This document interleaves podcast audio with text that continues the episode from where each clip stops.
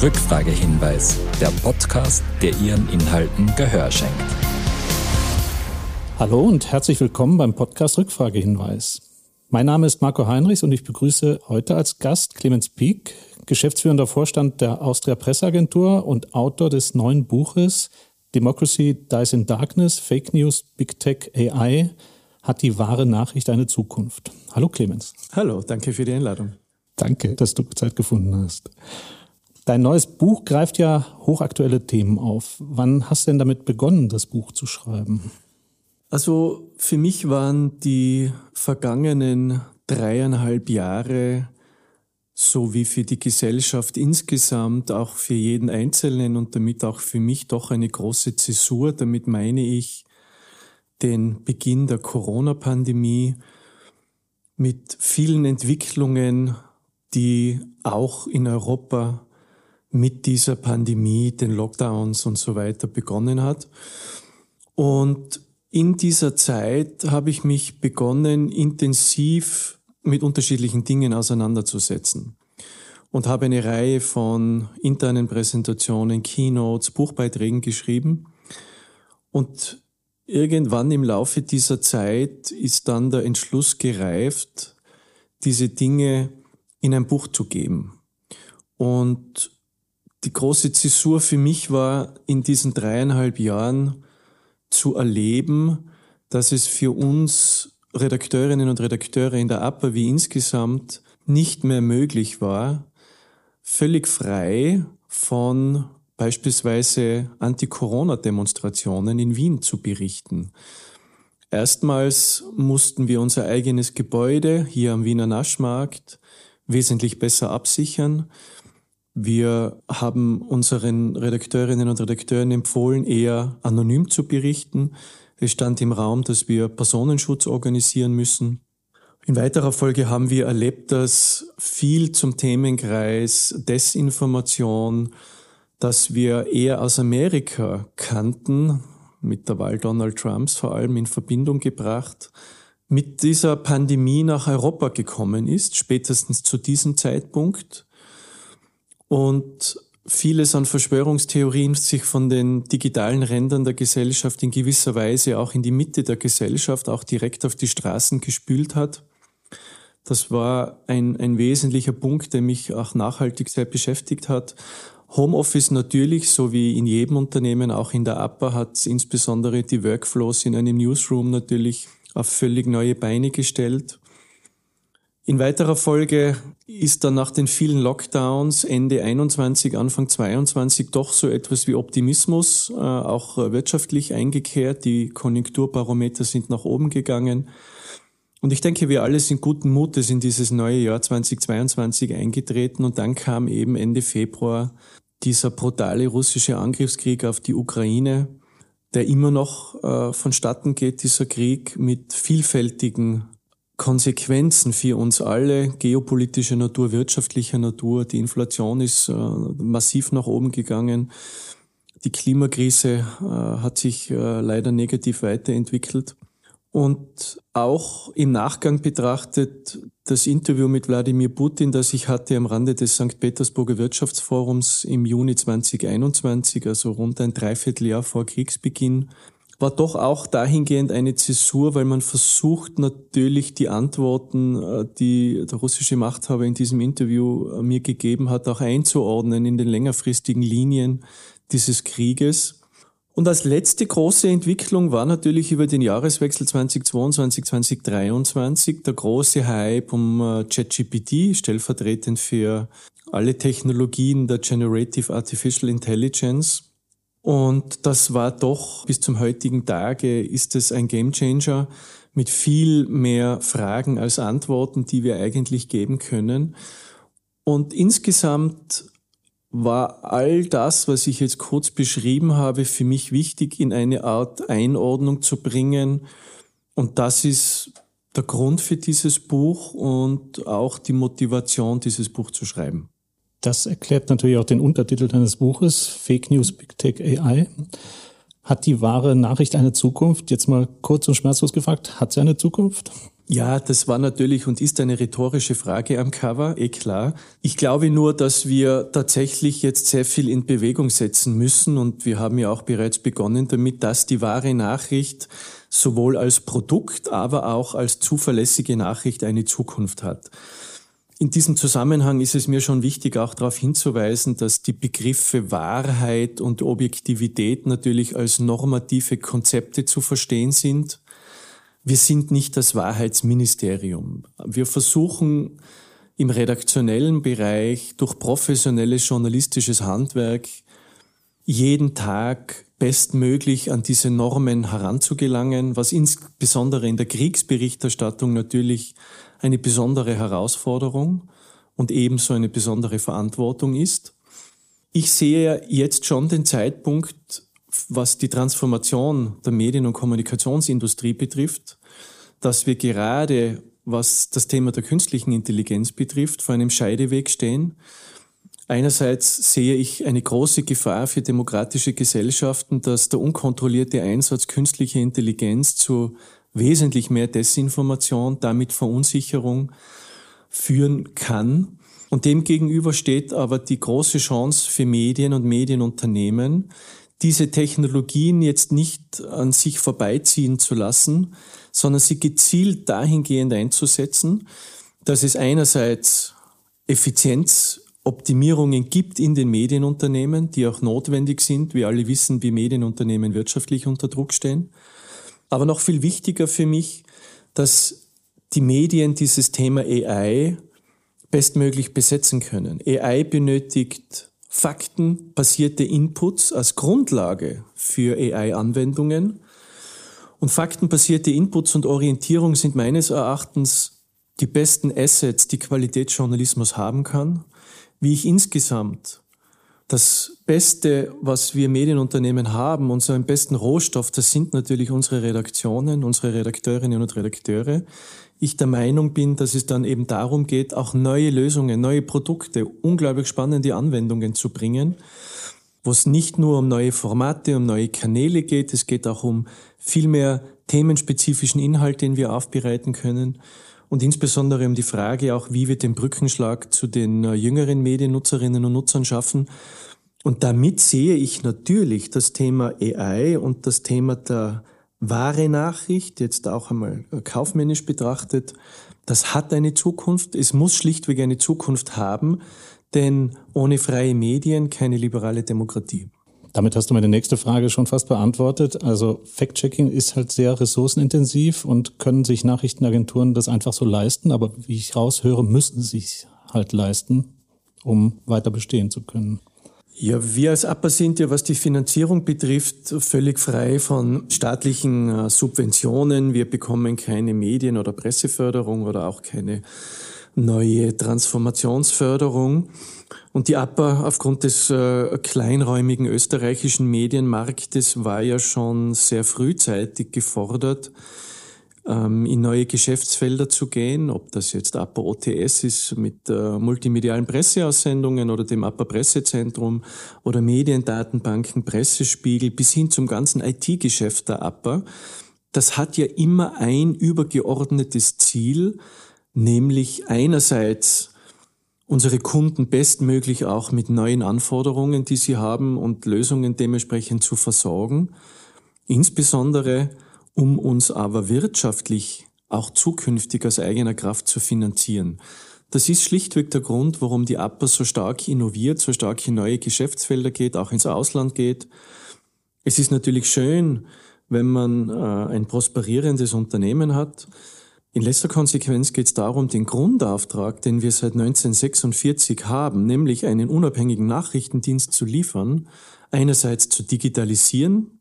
Die Redaktion macht das ganz hervorragend der APA.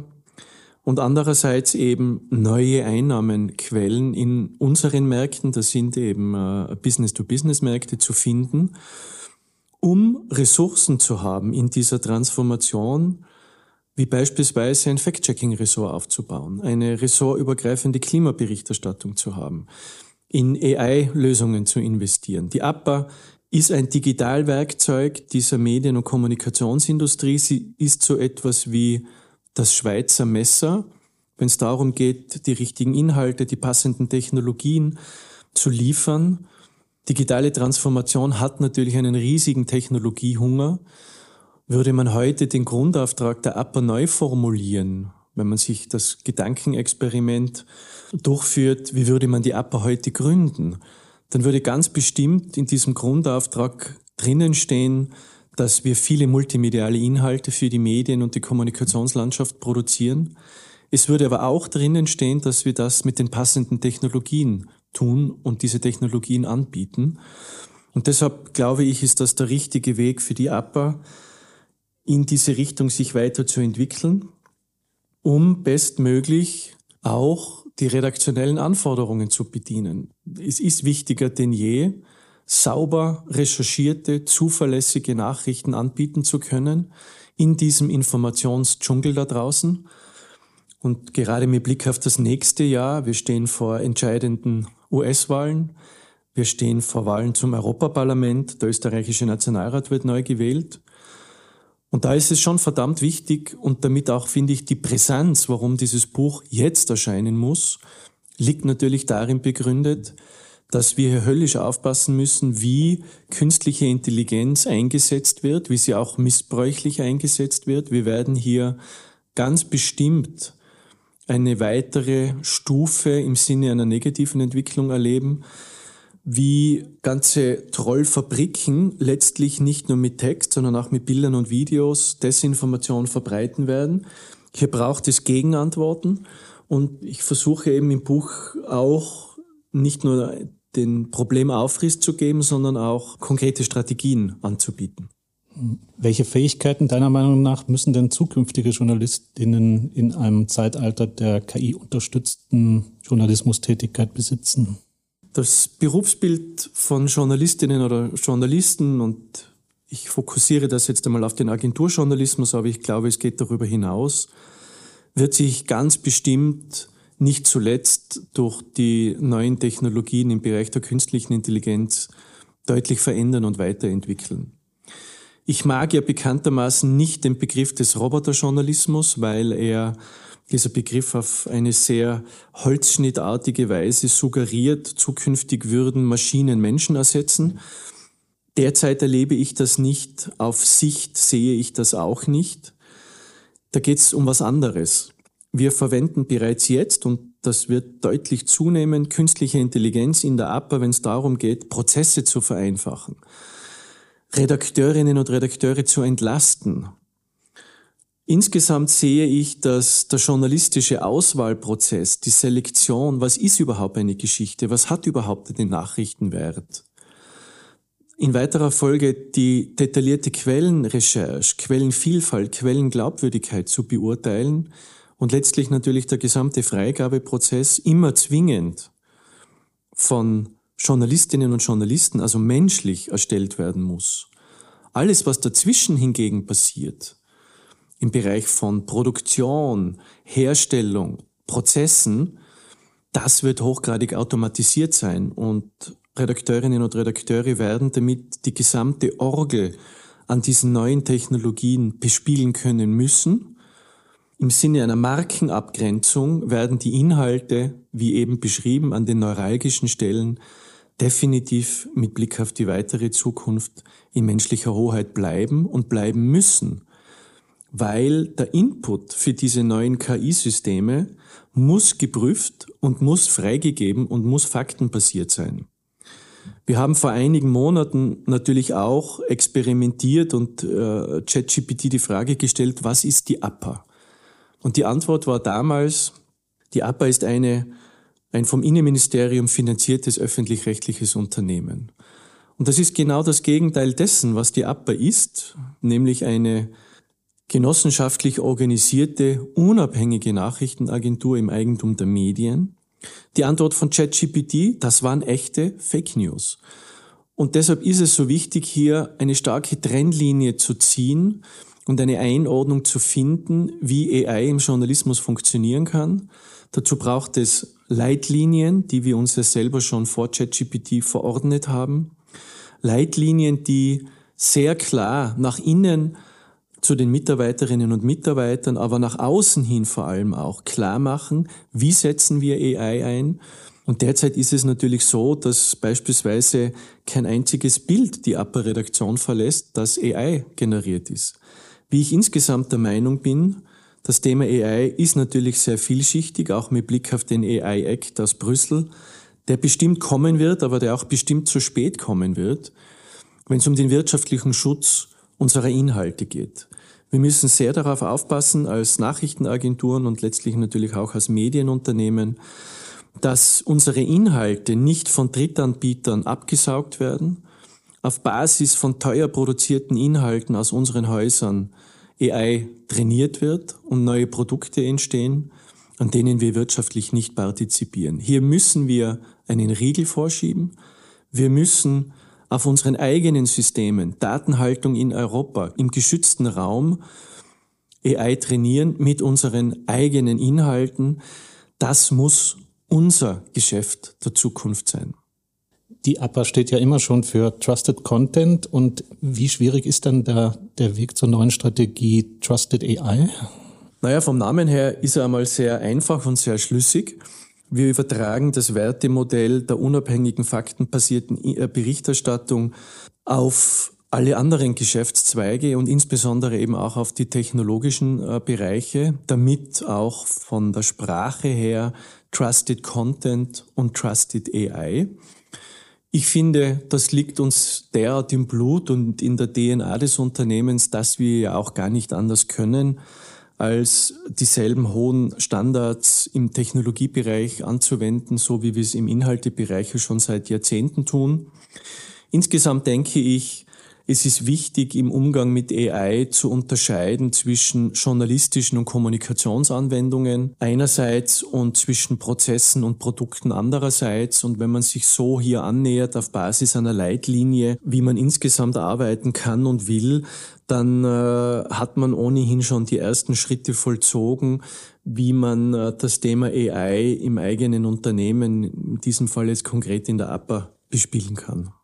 Also eine Menge zu tun. Was steht denn nach dem Buch als nächstes auf deiner Agenda? Es steht jeden Tag das auf der Agenda, was eh der zentrale Teil meines Tuns ist, nämlich Chef der APA zu sein.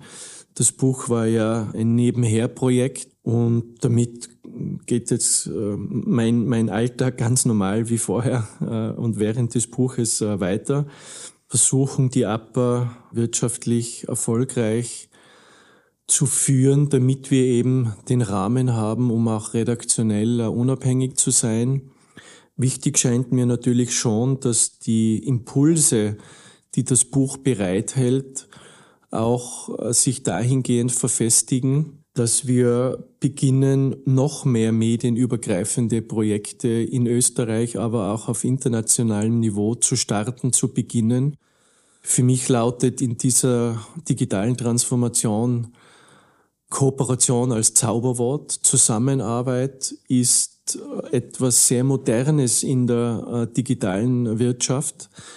Wir kennen die Begriffe Sharing Economy, Collaboration. Genau das tun wir in der APA. Wir nennen es Genossenschaft. Das hat den Riesenvorteil, dass die Wertschöpfung dort bleibt, wo sie produziert wird, im Unternehmen, bei den Mitgliedern, also den Eigentümern, aber auch den Kundinnen und Kunden, die ja auch ihre Inhalte in unsere Plattformen einspielen und dort vermarkten lassen. Das halte ich für ein starkes Zukunftsmodell, dass wir uns beginnen, ein Stück weit mehr Autonomie zurückzuerobern in kooperativer Steuerung, im Open Source Modus.